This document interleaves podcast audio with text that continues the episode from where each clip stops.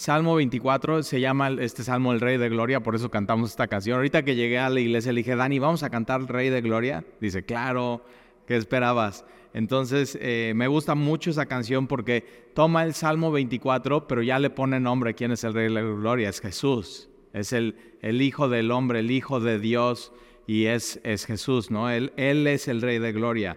Y entonces Salmo 24 es un salmo con 10 versículos, pero vas a ver que esos 10 versículos se, se dividen en, tres diferentes, eh, pues eh, vamos a ir eh, etapas. Entonces vamos a, vamos a empezar leyendo y vamos a desmenuzar Salmo 24. Y al final te quiero mostrar algo que es muy interesante. Se le llaman a estos salmos, Salmo 22, 23 y 24, una trifecta de salmos. Y ahorita vas a ver por qué. Y tiene mucho que ver eh, eh, pues con, el Evangelio, con la Biblia, con la gran historia de redención que, que enseña eh, el Evangelio. Entonces, Salmo 24 dice, de Jehová es la tierra y su plenitud. Como que me encanta la Biblia porque nos ubica. O sea, y ahora, quien está escribiendo esto es, David, y David es un rey, eh, pero Israel realmente en el tiempo de David sí es un reinado y está prosperando y está creciendo, no es lo que todavía lo que va a ser con Salomón, que es una época gloriosa, vamos a decir la más, la época más gloriosa fue con Salomón, de él está construido el templo. Aquí no está construido el templo, está el tabernáculo, están construidos las murallas de la ciudad. Acuérdate que en estos tiempos una ciudad sin muralla era una ciudad desprotegida, una ciudad sin seguridad y no podía haber prosperidad en medio de todo eso. Entonces eh, David preparó todo para que de pronto llegara su hijo. Es, más, él compró el terreno, ¿no? Para poner el templo y quien vino a edificar el templo es, Salomón y así Dios lo, diseñó y así Dios lo, eh, se los dijo. Y entonces, eh, pero realmente los grandes imperios habían sido Egipto, ¿no? Asiria, más adelante va a ser Babilonia, eh, más adelante va a ser el Imperio Romano y ninguno de estos, eh, eh, o sea, estos fueron demasiado grandes y, el Israel pequeño, pero, y dices, Tali, si Israel tan pequeño, ¿por qué todo mundo contra Israel? Y si te das cuenta, de pronto ya Israel es el epicentro y, muchas cosas están pasando ahí. Entonces, eh, del, sur, Egipto quiere ir contra Israel y Siria, ¿no? Eh, quiere ir contra Israel y de pronto hasta Irak y Irán, que no tienen nada que ver en eso, ya quieren ir contra, contra Israel y se vuelve como que el centro del universo. Eh, y es porque realmente ahí Dios decidió poner su, templo, poner en el templo su nombre y morar ahí y revelarse al mundo, a las diferentes naciones. Eh, ahora, él, David sabe que él es rey, pero realmente quien, quien eh, la tierra y la plenitud es de Dios. Entonces es muy importante, no del imperio romano, no del imperio eh, babilonio, no del imperio asirio, no del imperio de, Faraón, sino siempre por toda la historia y en toda la eternidad, eh, la tierra y la plenitud es, de Dios. Eh, él, y si te das cuenta, o sea, si te fijas, y eso como que cuando lees tu Biblia te orienta, de pronto estamos con mucha agenda, muy preocupados, con muchos pendientes eh, en la vida y no nos fijamos que realmente la, la, tierra está llena de la plenitud de Dios, o sea, su creación, los cielos cuentan su gloria, vas en el, o sea, aquí tenemos la bendición del mar y de pronto yo me fijo así, que viene alguien de fuera y dice, oye, está hermosísimo y se, así puede pasarse horas viendo el mar en el, en el bulevar. Y de pronto hay días que tú y yo vivimos aquí y no lo vemos. Y pasamos diario por ahí y así. Y, una de las cosas que tenemos que aprender a ver como cristianos es en esta tierra, ¿no? La plenitud de Dios, cómo, cómo Dios llena todo, la tierra, eh, y, podemos ver eso. Entonces, pero de Él es, de Él es la tierra y la plenitud. No hay centímetro cuadrado en esta tierra que Jesús no clame es mío. Otra vez, y eso no lo inventé yo, eso lo hizo Abraham Kuyper, ¿no? un filósofo, teólogo, y dice, no hay centímetro cuadrado en la tierra que Jesús no diga es mío. Y, y, entonces de Jehová es la tierra y su plenitud, el mundo y todos los que en él habitan. Entonces no solamente las cosas que hay en la tierra, Jesús dice es mío, es mi posesión y yo soy soberano y yo soy el rey sobre todo, sino también los que, los que habitamos en la tierra, Jesús puede llegar y decir, y tú eres mío. Entonces un ateo que no cree en Dios es de Jesús. Y Jesús puede, o sea, Jesús llega y dice, ok, tú que no crees en mí, eres mío. Entonces imagina eso, Dios hoy te dice así. Y, y, él, él, o sea, no hay centímetro cuadrado en la tierra que no pueda decir es mío. Y no hay persona en este mundo que no Jesús diga es mía. Entonces todos, toda la creación, toda la humanidad fuimos hechos a su imagen y semejanza. Y eso es eso, es él puede venir y decir, eres mío, yo te, yo, o sea, yo te hice, yo te creé, yo te formé. O sea, él, somos su, su idea, somos su, su, creación.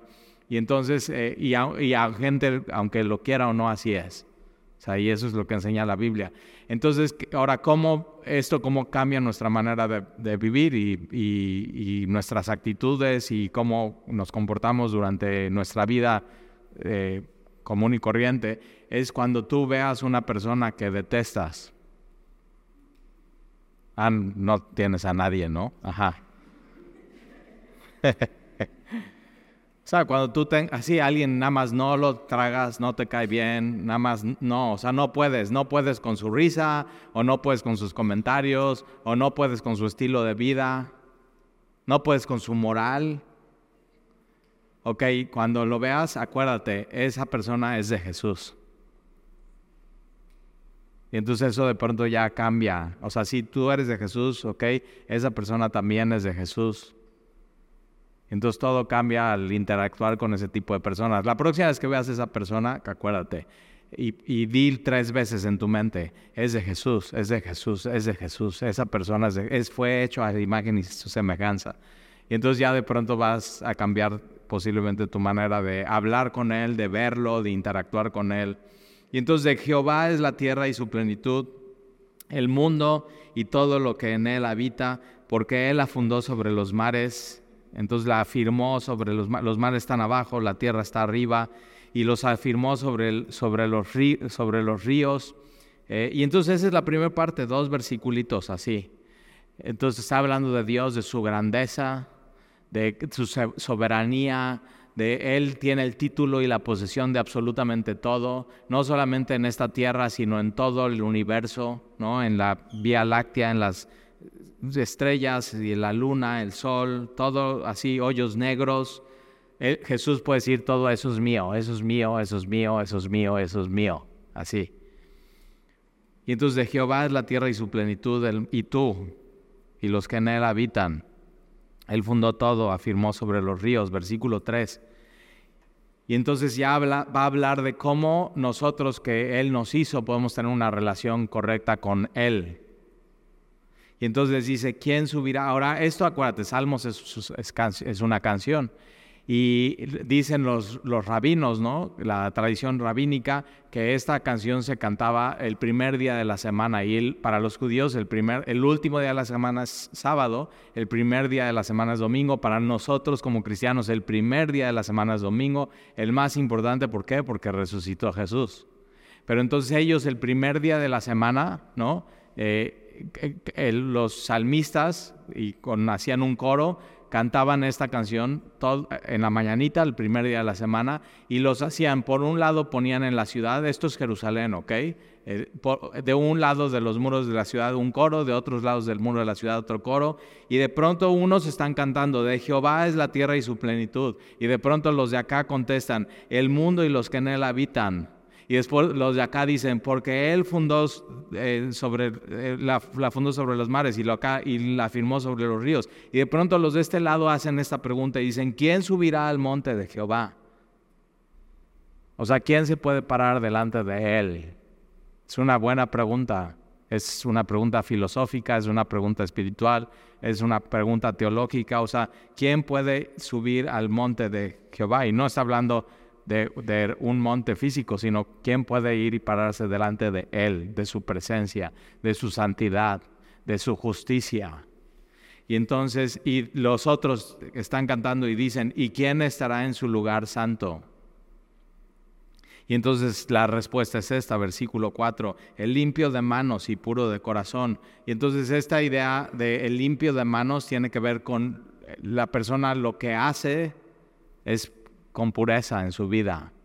Y limpio de corazón tiene que ver con actitudes, motivación eh, y intenciones del corazón.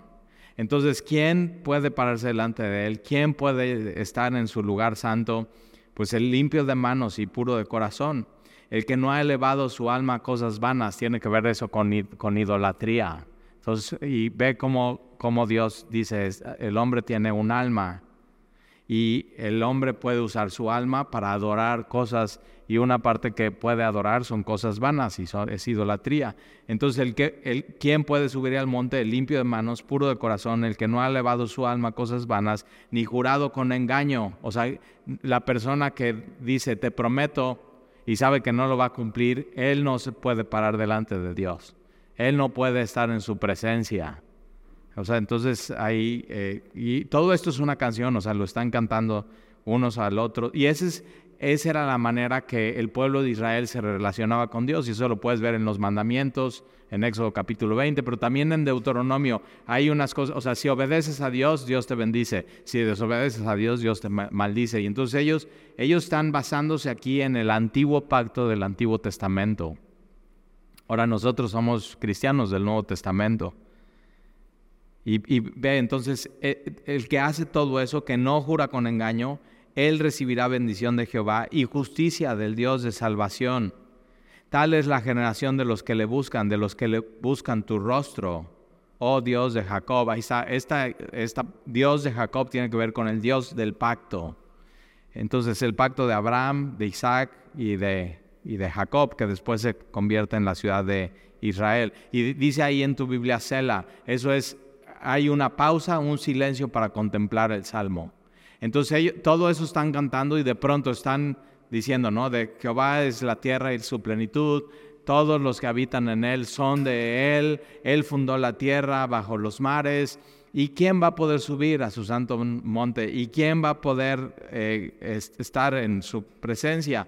Y entonces ellos mismos contestan, el limpio de manos eh, el puro de corazón, el que no ha levantado su alma a cosas vanas, ni ha jurado con engaño, él recibirá la bendición de Jehová. Y de pronto así se hace un silencio y mm, se separan los coros, se para la música y todos tienen que contemplar eso.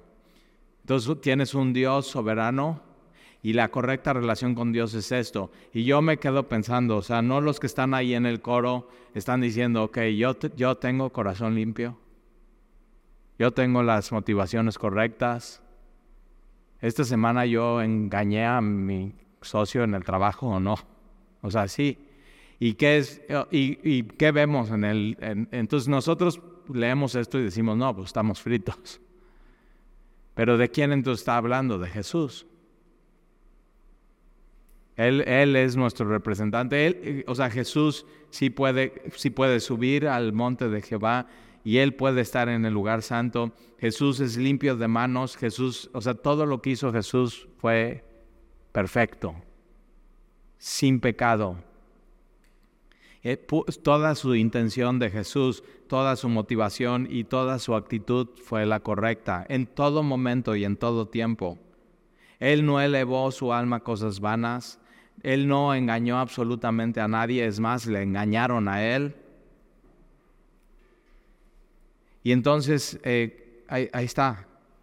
Él puede subir, Él es nuestro representante. Y de hecho, él, acuérdate, Él subió. Después de que Jesús muere en la cruz, lo sepultan, al tercer día resucita y después de 40 días de aparecerse a más de 500 personas y a sus discípulos, asciende y puede estar delante de Dios. Él sí puede estar delante de Dios. Y entonces nosotros que somos sus discípulos y le seguimos.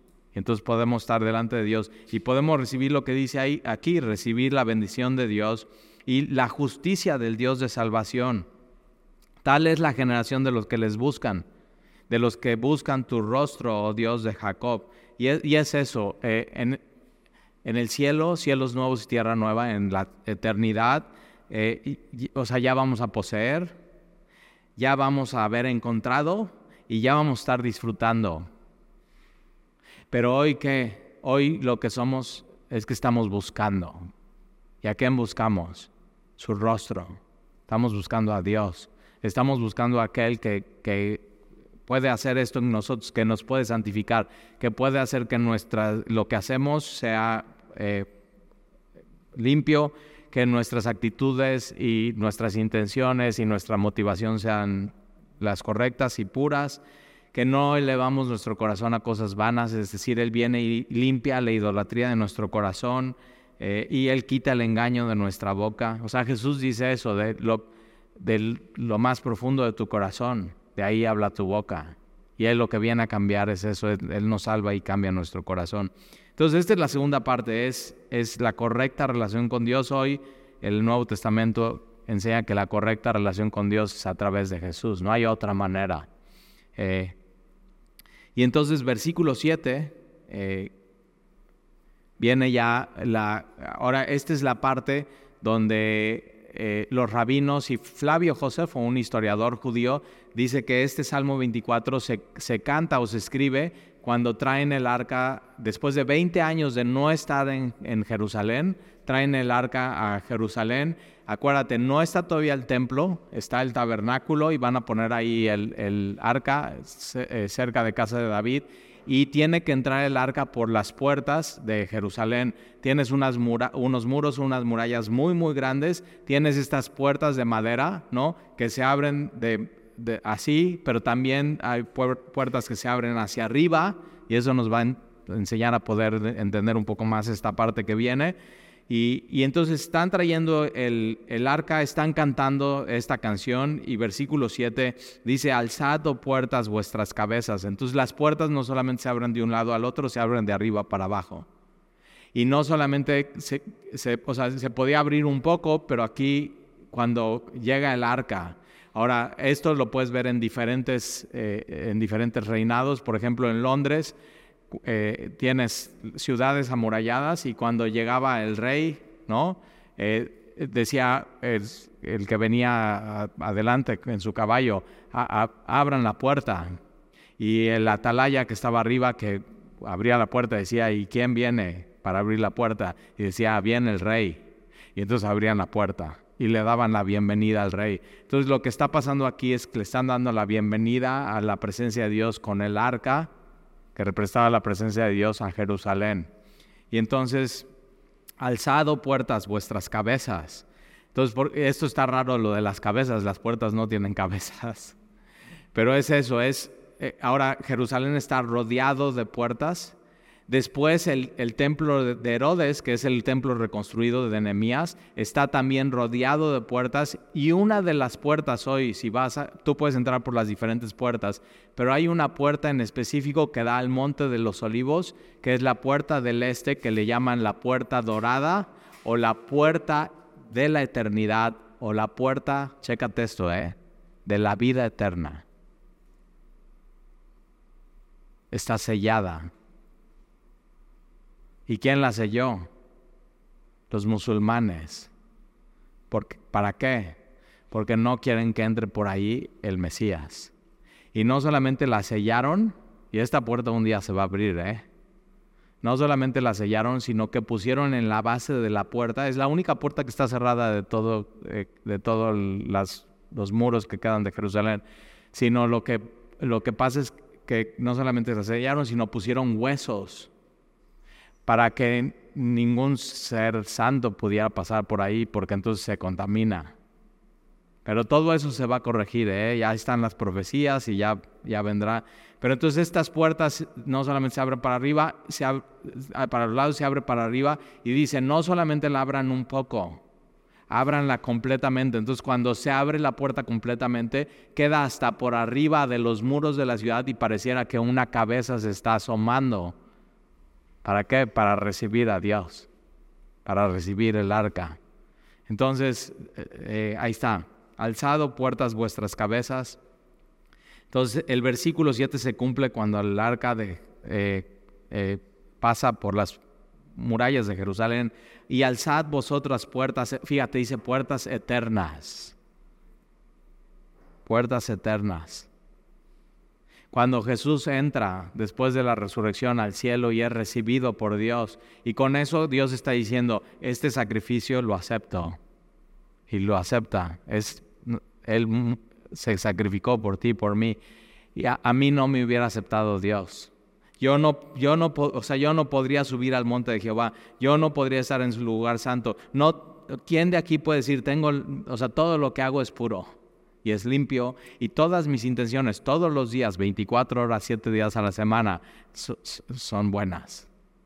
Y todo lo que digo con mi boca es justo y es lo correcto y nunca he mentido, nunca he manipulado, y ya mejor ni le seguimos.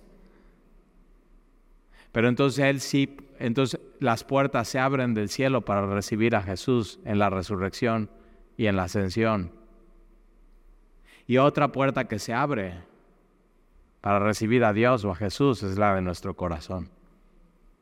Y a veces esa puerta es, no queremos abrirla y ponemos doble cerrojo y no solamente puerta dices, sino dices, no, le voy a poner una reja. O sea, aquí no quiero que nadie venga.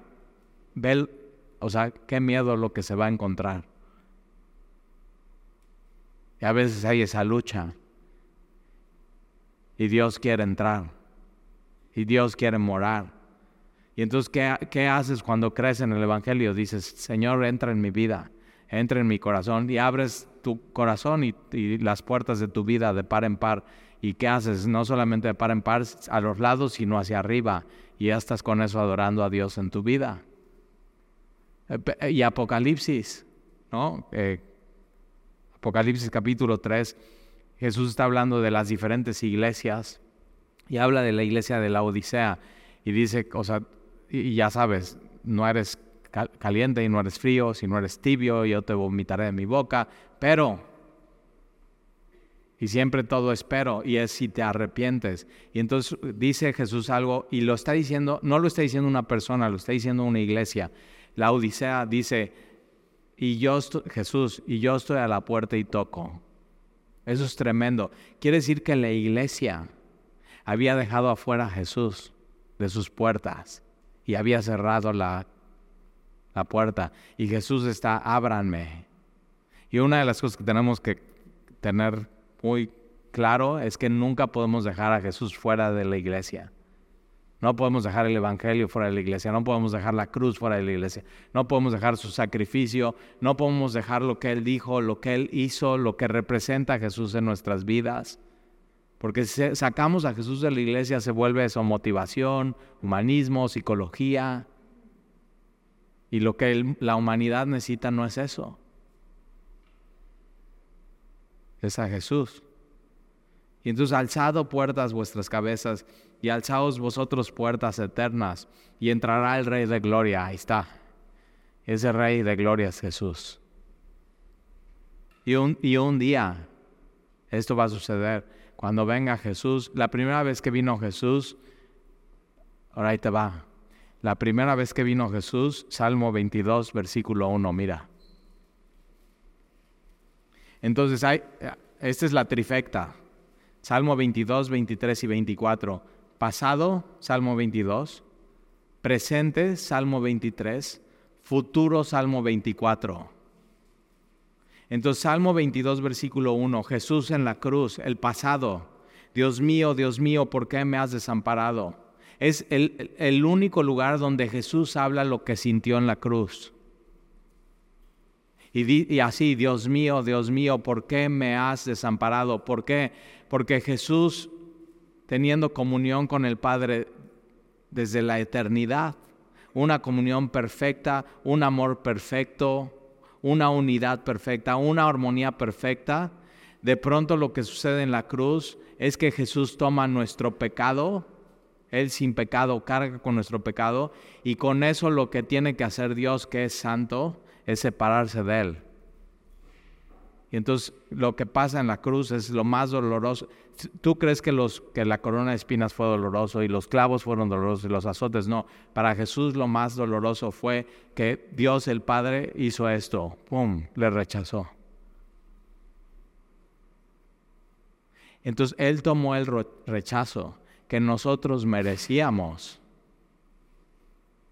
para que nosotros nunca ya nos sintamos rechazados jamás, sino nos, sentamos, nos sintamos bienvenidos. O sea, es tremendo lo que pasa. Entonces, Dios mío, Dios mío, ¿por qué me has desamparado? Entonces, Salmo 22 es la cruz, es el pasado. Salmo 23. Jehová es mi pastor, nada me faltará. Es el presente. Eso es la, iglesia, es somos sus hijos. Entonces nada nos va a faltar. Él nos va a pastorear, nos va a llegar, llevar a delicados pastos, nos va a dar descanso, nos va a poner junto a aguas de reposo. Y aunque ande en valle de sombra de muerte, que pasamos por eso, no temeré mal alguno, porque tú estarás conmigo y tu vara y tu callado me infundirán aliento. ¿Y cómo termina Salmo 23? Y, en, la casa de Jehová moraré, o sea, eternamente, por largos días. Y entonces, y, y después entonces, eso es hoy, para ti, para mí. Y ahora Salmo 24 es el Rey de Gloria que entra, soberano, y Él viene y va y así, y va a decir, esto es mío. Esto es mío. Y va a llamar a cuentas a la humanidad qué han hecho con lo que les di. Porque Él sí nos dio un propósito, Él sí nos dio un llamado, ¿Y, cuál es el propósito? Glorificarle, disfrutarlo. Ahora, Salmo 24, el apóstol Pablo lo, lo usa en Primera de Corintios. Vamos ahí, por favor, Primera de Corintios, Nuevo Testamento. Vas a tener Mateo, Marcos, Lucas, Juan, Hechos, Romanos, Primera de Corintios. Mateo, Marcos, Lucas, Juan, Hechos, Romanos, Primera de Corintios. Entonces acuérdate, o sea, Salmo 24, de Jehová es la tierra y su plenitud. Y entonces el apóstol Pablo toma, de Jehová es la tierra y su plenitud. O sea, Dios puede decir, esto es mío, esto es mío, esto es mío, esto es mío. Y entonces Él nos da un propósito de si esto es tuyo, ¿qué, qué vamos a hacer con eso? Entonces, 1 Corintios eh, capítulo 10, versículo 23. 1 Corintios capítulo 10, versículo 23. Dice, todo me es lícito. O sea, me gusta mucho eso. Eh, chécate, ¿eh? Ama a Dios, ama a tu prójimo, haz lo que quieras. o sea, ya cuando no, así, tengo que tomar una decisión, ok. Ama a Dios, ama a tu prójimo, haz lo que quieras. Entonces no vas a adulterar tu matrimonio. ¿Por qué? Porque amas a tu esposa, amas a la otra mujer que estás teniendo la tentación de estar con ella y amas al el futuro esposo de ella si no está casada o su esposo que está casada.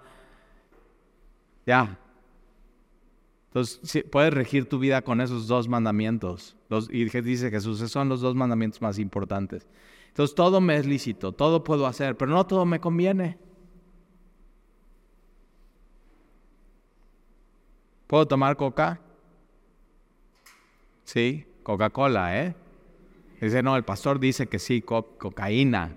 No. ¿Pero no sería mejor agua?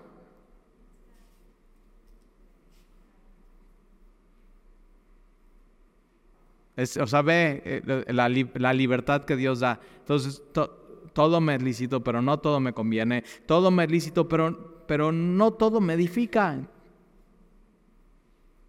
Pastor, ¿puedo ir al cine? Y yo digo, a ver, a ver, si dudas, o sea, si dudas es por algo, ¿cuál vas a ir a ver?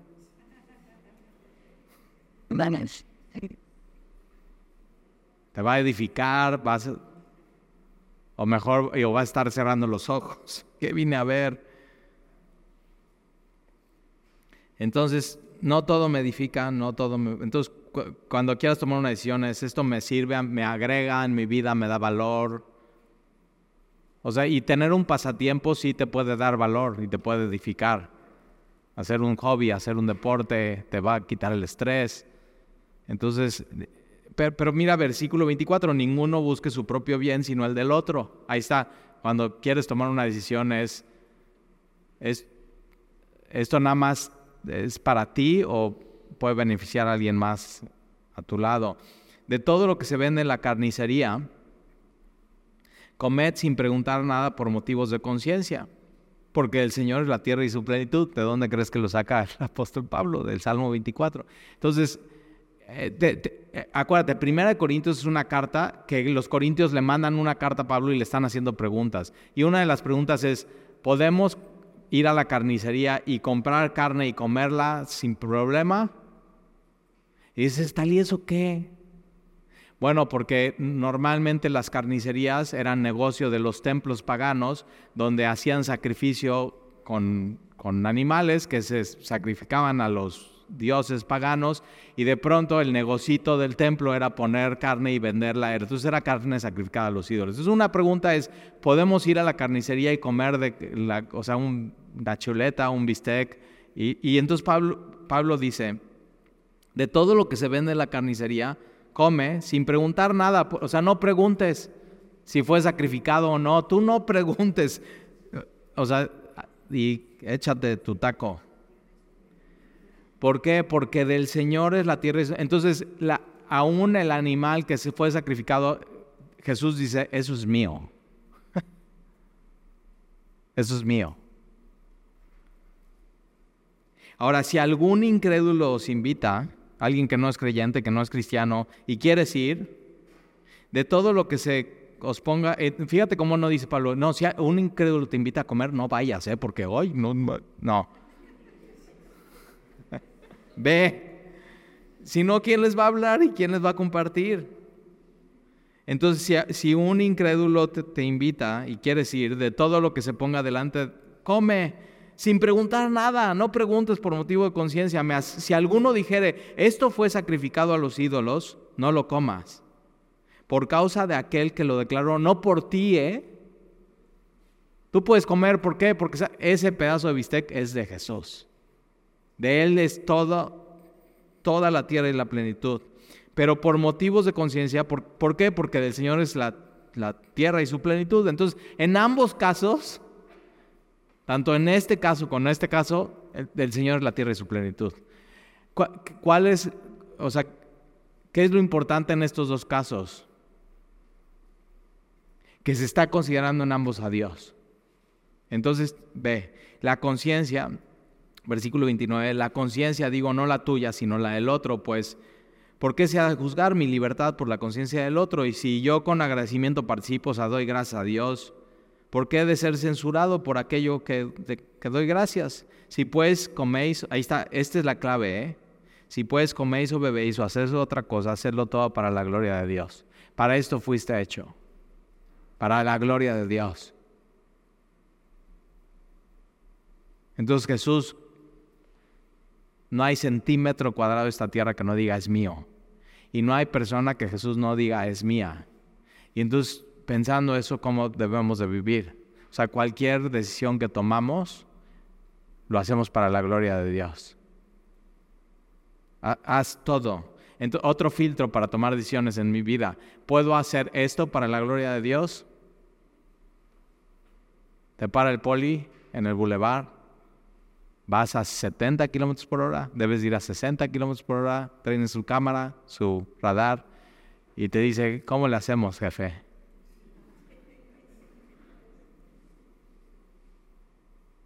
Y hasta, y hasta se saca, y yo un día, así, no, pues es que, perdón, soy pastor. No, pero pues es que, o sea, Dios dice, ayúdate porque yo te ayudaré, ¿no? Así digo, no dice eso. O sea, ninguna parte de la Biblia dice eso. Pero pero entonces puedes pensar, ok, está bien, cuesta la multa tres mil, pero me puedo ahorrar 1500, pero ¿puedo hacerlo para la gloria de Dios? No. Entonces ya, tu vida se vuelve muy fácil. Cuando empiezas a hacer las cosas para la gloria de Dios. ¿Puedes mentir para la gloria de Dios? No. ¿Puedes robar? No. Entonces, entonces si puedes coméis o bebéis, hacer, o haces otra, cualquier cosa, hacerlo todo para la gloria de Dios. Entonces ahora sí, vamos a terminar en Salmo 24.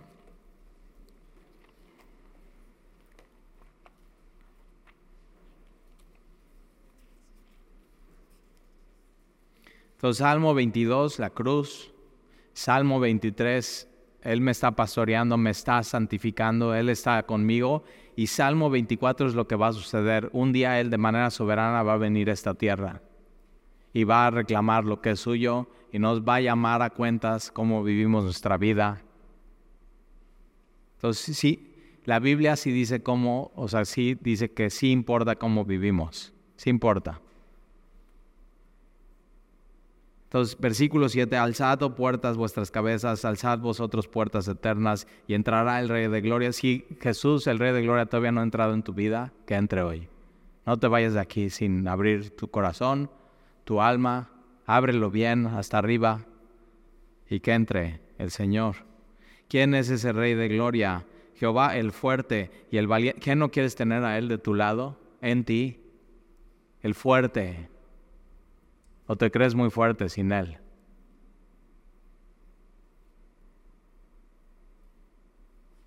El valiente, Jehová el poderoso en batalla. Alzado puertas vuestras cabezas y alzaos vosotros puertas eternas y entrará el Rey de Gloria. ¿Quién es ese Rey de Gloria? Es Jehová de los ejércitos. Él es el Rey de la Gloria. Ahí está. Entonces, no solamente es el Rey de Gloria, es el Rey de la Gloria. Y Él llena toda la tierra de su plenitud. Y puede llenar tu vida. Colosenses, porque en Él está toda la plenitud, en Jesús está toda la plenitud de la deidad. Y entonces si Jesús viene a morar en ti, en ti está toda la plenitud de la deidad. Y tú necesitas todo, todo, no un pedacito de Dios, todo Dios. Y es ese, ese, ese es Dios. Entonces Él es el Rey de Gloria. Y termina así el Salmo Sela. Entonces están cantando. ¿Quién es, el, ¿Quién es el Rey de Gloria? Y acá están diciendo, es el fuerte, el valiente. ¿Quién es el Rey de Gloria? Es Jehová de los ejércitos. Y terminan y se quedan todos callados. Ahora déjame unir dos puntos aquí. Antiguo Testamento con Nuevo Testamento. Ya unimos Primera Corintios con Salmo 24. Pero Jesús, ¿te acuerdas qué día entró Jesús a Jerusalén en un pollino? Domingo. ¿Qué es, y temprano en la mañana, ¿qué están cantando? Esta canción. Y entonces cuando Jesús está entrando, eh, se me pone chinita la piel. Y está en el monte de los olivos y está el templo adelante, los, está, los cánticos están diciendo, alzado puertas vuestras cabezas y alzaos vosotros puertas eternas y entrará el Rey de Gloria. Y aquí viene Jesús caminando en un pollino cumpliendo la profecía. ¿Quién es ese Rey de Gloria? Jehová el fuerte y aquí viene Jesús y valiente y va a la cruz. Jehová el poderoso en la batalla y en, su debilidad, en su mayor debilidad, él fue más fuerte que cualquiera de los hombres. Alzado puertas vuestras cabezas y alzaos vosotros puertas eternas y entrará el Rey de Gloria. ¿Quién es ese Rey de Gloria? Así están cantando, ¿quién es ese Rey? Y ahí viene Jesús en su pollino. Es Jesús es Jehová de los ejércitos. Él es.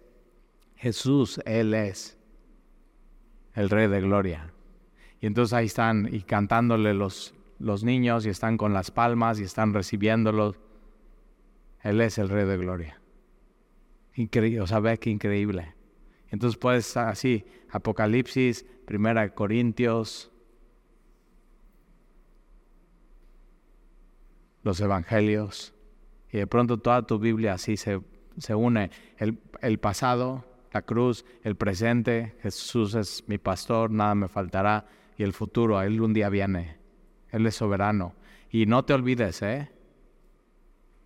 No hay centímetro de esta tierra que Él no clame y reclame y diga, es mío. Y no hay persona. Si tú estás aquí escuchando eso, Jesús quiere que sepas que eres suyo. O sea, dice Talí, es que como que me sentía perdido en el mundo. No, no, eres suyo. Entonces ya tiene, es que no sé, Talí, no, como que siento que no voy ni vengo. No, ya tienes dueño. Es Él. ¿Qué más quieres? Eres hijo, hija del rey. Entonces podemos cerrar nuestra Biblia e irnos bien a casa, ¿verdad? ¿Oramos? Y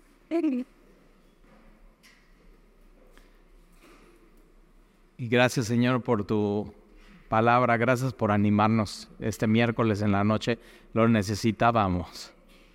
Tú nos ubicas, tú ubicas en dónde estamos pisando, en lo que es tuyo. Cada centímetro cuadrado de esta tierra es tuyo y te pertenece.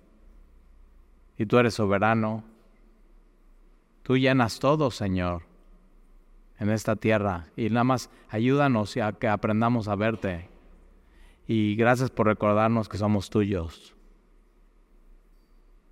Gracias por recordarnos que la manera correcta de tener una relación contigo es a través de Jesús, quien abrió las puertas del cielo para nosotros.